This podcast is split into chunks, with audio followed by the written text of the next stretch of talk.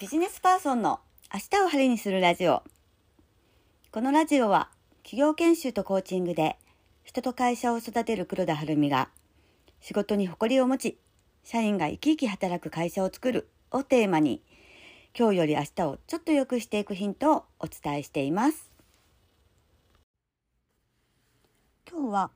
実行可能な計画づくりはやめることを決めることからというお話をしたいと思います。えー、昨年の12月に2回ですね OKR の合宿に参加してきたんですけれども、えー、それでですね、えー、今年に入ってから OKR で、え物事を進めるようにしていっています。で、え OKR というのは、え Objective Key Result の略なんですけれども、えまあ、目標と主な結果という意味なんですね。でまあそういう手法をえ、使って、まあ、計画を立てて、えー、今こう今年に入ってから走ってるわけなんですけれども、えー、まあ、組織のご相談で、まあ、会社全体の目的目標が現場までこう降りてきない、え、降りてこないですとか、え、目先のこう忙しさに、えまあ、現場ではねこう振り回されて、ま、視野が狭くなって、えまあ、大きな目的目標がこう見えてこなくなってるっていうような話を、まあ、よくお聞きすることがあるんですけれども、まあ、私自身この OKR でですねこう計画を作っていて実感したんですけれどもあのじゃあ今年の目標を立てましょうと言ってですねこ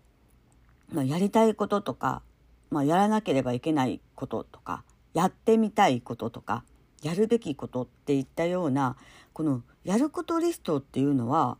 割とこうサクサク作れていくんですよね。こう書いてる間にあこれもやらなきゃいけないなとかこうなったらいいなっていうのは割と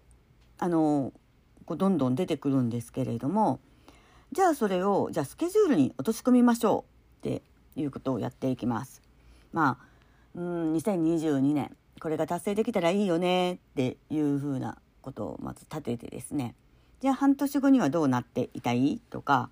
まあじゃあ四半期ごとだったら？とか、まあ月間のだったら、まあね、なんかこう、いっぺんにこういろいろ考えようとすると大変は大変なんですけれども、それでもまあなんとかこう埋めていくことはできるんですね。で、あのー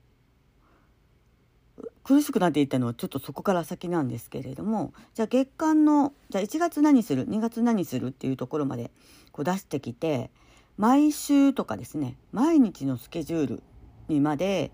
こう落とし込もうとしたらですね途端にちょっと苦しくなってしまいました。うん、なぜかというとあのもう現状のスケジュールに隙間がないんですね。やらないといけないことは分かってるんだけれどもじゃあそれをいつやりますかって言われた時にもうやる時間がないんですよ。うん、あの私はこうスケジュールを Google カレンダーで管理はしてるんですけれども、えーと、じゃあ毎週何曜日はここれこの予定が入ってるしなとかあのー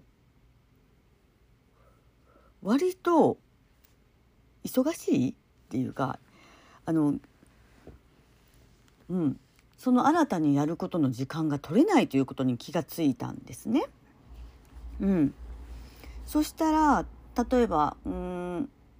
毎週やろうって思ってたことをじゃあ3日週に3日だったらできるかなっ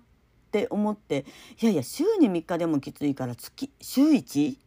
とか週に1回も厳しいなと思ったら2週間に1回とか。じゃ月に1回はやれるようにしようとかですね。ちょっとそんな風に最初自分が作った目標よりもこうペースダウンしなきゃいけないことに気がついてしまったみたいな感じなんですよね。うん、であのこれってまあ私はあの個人事業主で一人でやってるんですけれども意外とですね合宿に参加してるメンバーもみんな同じようなことを言ってた感じがします。うん、やらないといけないことはあるんだけれどもじゃあいつやるのって言われた時にやる時間がなくて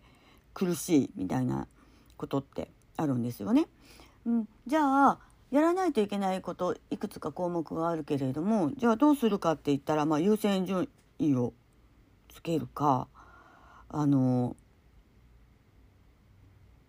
まあ、やることを絞っていくかっていうことになっていくかなというふうに思うんですけれどもこれってあの企業の中でも会社の中でも起こってるんじゃないかなっていうふうに、えー、思いました。でやっぱりあの現場現状現場はなんか結構忙しくされてると思うんです。うん、どこの会社も。であのーまあ、もちろんなかなか目標が達成できていなかったりとか、えー、いうこともあるかもしれないですし、あのー、いやいや予想外にこう忙しくさせていただいててもう現場が回らないということも、まあ、いろんなパターンはあるかと思うんですけれども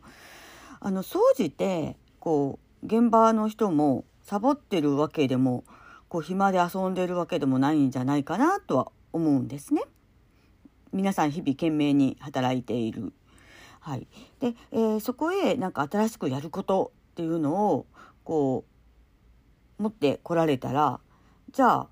どうするかっていうことなんですよ。うん、そしたらあのー、まあ、さっきも言ったようにこうやることの優先順位をつけていく、えー、A も B も C も D も E もしなきゃいけないけれどもじゃあとりあえず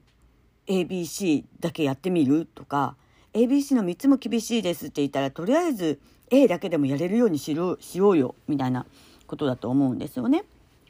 まあ、それってこうやめることを決めるっていうことにもなるかと思うんですけれどももしかしたらこれまでやっていたことでも見直しをして、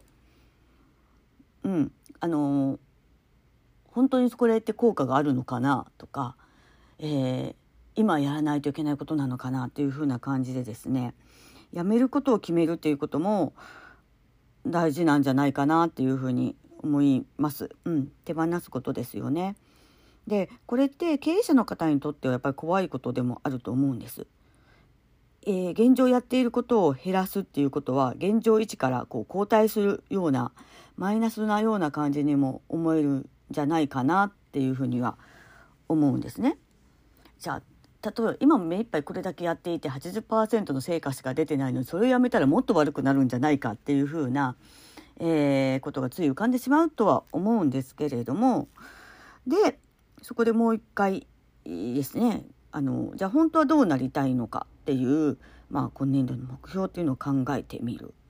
まあ、今年度だけではなくて、まあ、3年後とか5年後10年後っていうふうなこともあるかと思うんですけれども、うん、あの大きく掲げる目標は、まあ、絵に描いた